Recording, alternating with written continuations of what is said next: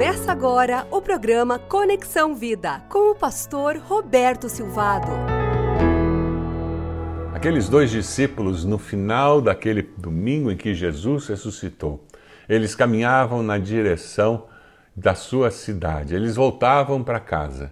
A cidade de Emaús fica a oeste de Jerusalém e os discípulos caminhavam na direção do pôr do sol. Ainda era o domingo da ressurreição.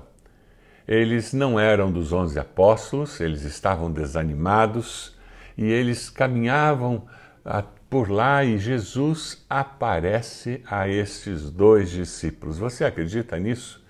Lucas capítulo 24, de 13 em diante, nos diz que naquele mesmo dia, dois deles estavam indo para um povoado chamado Emaús, a 11 quilômetros de Jerusalém, e no caminho conversavam a respeito de tudo o que havia acontecido enquanto conversavam e discutiam. O próprio Jesus se aproximou e começou a caminhar com eles, mas os olhos deles foram impedidos de reconhecê-lo. Eles estavam cegos pela dor, pela tristeza. Ele lhes perguntou: Sobre o que vocês estão discutindo enquanto caminham? Eles pararam com os rostos entristecidos e um deles, chamado Cleopas, perguntou-lhe: Você é o único visitante em Jerusalém que não sabe das coisas que ali aconteceram nesses dias? Que coisas? perguntou ele.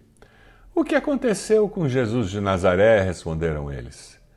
Ele era um profeta, poderoso em palavras, em obras diante de Deus e de todo o povo. Os chefes dos sacerdotes, as nossas autoridades, o entregaram para ser condenado à morte e o crucificaram, e nós esperávamos que era ele que ia trazer a redenção a Israel. E hoje é o terceiro dia desde que tudo isso aconteceu. Algumas das mulheres entre nós nos deram um susto hoje. Foram de manhã bem cedo ao sepulcro e não acharam o corpo dele. Voltaram e nos contaram ter tido uma visão de anjos que disseram que ele está vivo. Alguns dos nossos companheiros foram ao sepulcro e encontraram tudo exatamente como as mulheres tinham dito, mas não o viram. Que confusão no coração deles! Eles estavam cegos, conversavam com o Cristo ressurreto e não o reconheciam. A tristeza era tão grande que eles perderam a capacidade de reconhecer o Salvador. Fé, razão e emoção eram mudos diferentes e não que não se comunicavam. Como é importante que esses três mundos se comuniquem para que nós possamos ter uma existência sadia, significativa. Faltava fé para crer no que Jesus tinha dito, cumpriu a profecia. As emoções estavam em frangalhos pelo medo da perseguição, da morte, pelo desapontamento. Aquele que deveria vir para restaurar o reino de Israel foi morto e a razão estava impactada pelo aparente paradoxo. Ele está morto e agora dizem que está vivo. Será que ele pode ressuscitar mesmo? Como explicar tudo isso? A fé cristã é uma fé que passa pela razão e afeta as nossas emoções. Não há como viver uma vida cristã equilibrada sem usarmos a fé, a razão e a emoção. As grandes distorções do cristianismo acontecem quando nós não utilizamos essas três dimensões para viver a vida cristã: fé, razão e emoção.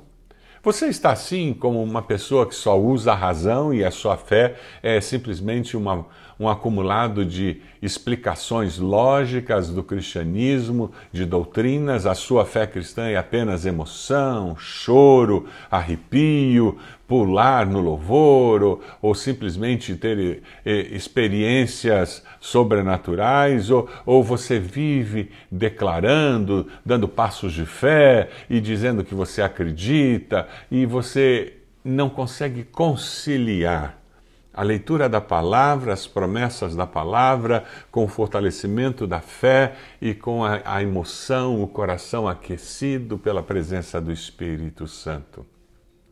Es muitas pessoas elas explicam tudo, mas não conseguem crer, não conseguem vencer as emoções negativas. As suas explicações não fazem a vida melhor. Milagres estão ao nosso redor o tempo todo. E muitas vezes nós não conseguimos compreender. Deus não perde o controle da história. É por isso que nós precisamos da fé, precisamos da razão e nós precisamos das emoções. Nós precisamos viver a vida cristã de uma forma plena.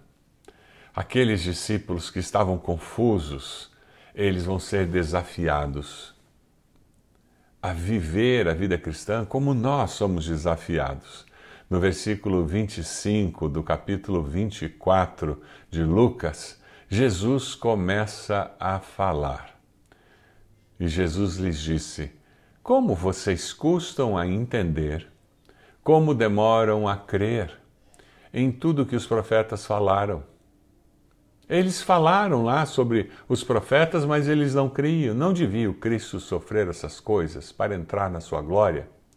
E começando por Moisés e todos os profetas, explicou-lhes o que constava a respeito dele em todas as Escrituras. Os dois ficam em silêncio enquanto o desconhecido, ou melhor, o conhecido não reconhecido, conta toda a história da salvação. Eu vou repetir: os dois ficam em silêncio enquanto o desconhecido, ou melhor, o conhecido não reconhecido, conta toda a história da salvação. Como eu gostaria de ter ouvido esse sermão. Você não tinha vontade de ouvir esse sermão também? Jesus não é um acidente histórico. Jesus não é uma solução de última hora para quebrar o galho de um problema que o ser humano apresentou. Antes mesmo de nos criar, antes mesmo de Gênesis 1, 1, Deus já havia planejado tudo para nossa salvação. É importantíssimo termos consciência disso. Antes de criar todas as coisas, porque Deus é presciente, ele já havia planejado tudo para nossa salvação. Por isso, o plano da salvação está presente no Gênesis. Ele está presente no Gênesis, indo até o Apocalipse.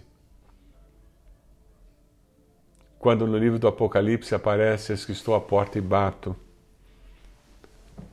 o Filho sentado no trono fazendo o julgamento final. A chave da Bíblia é Jesus Cristo. Jesus é a figura central de toda a Bíblia. Você encontra de Gênesis a Apocalipse. Cristo era simbolizado por todos os sacrifícios oferecidos no período da lei. Ele foi verdadeiro libertador, profeta maior, cordeiro de Deus. Versículo 25 diz: Como vocês custam a entender e como demoram a crer. Você deseja pedir a Deus que Ele abra os seus olhos para vencer o medo do desconhecido? Você quer mudar hoje? Você quer crer em Cristo? Quer começar a ler a Bíblia para você começar a usar a sua razão para para ter mais facilidade de ser um discípulo verdadeiro.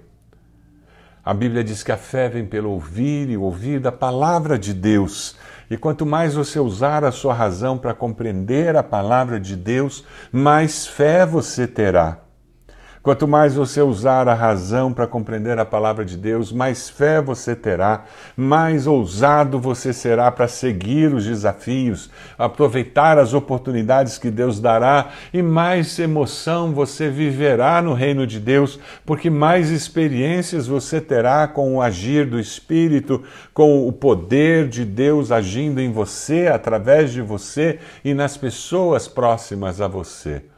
Você está disposto a dizer: Deus faz alguma coisa através da minha vida? Você decide confiar que Deus tem o seu futuro em Suas mãos? Quando eu confio com pessoas que tiveram a experiência de passar pelo Covid, de sentir-se enfermas, fragilizadas, muitas internadas ou em casa, e perceber como a vida estava se esvaindo das suas mãos, essas pessoas dizem como é frágil a vida humana, como nós não temos controle sobre nada. É por isso que Tiago diz que a vida é como um vapor, que existe e logo se vai. Você decide confiar o seu futuro, a sua vida a Deus. Peça a Deus para abrir seus olhos, aumentar a sua fé e usar a sua vida. Deus amado, eu quero orar por cada um que nos ouve nesse momento. Abra seus olhos, Senhor, para que eles possam ver o agir do Senhor nas suas vidas, ver o Cristo ressurreto, para que a razão, a fé e as emoções estejam agindo de uma forma incrível, para que a experiência cristã seja viva e verdadeira, para que pessoas venham a conhecer a Cristo, porque eu vivo com o Cristo vivo a cada dia. Abençoa, Senhor, como só o Senhor pode abençoar. Nós oramos assim e pedimos que o Senhor esteja fortalecendo a fé que o Senhor esteja dando fome da palavra do Senhor e que o Senhor esteja nos dando experiências incríveis com o mover do poder do Senhor em nossas vidas e ao redor de nós. No nome de Jesus que nós oramos. Amém.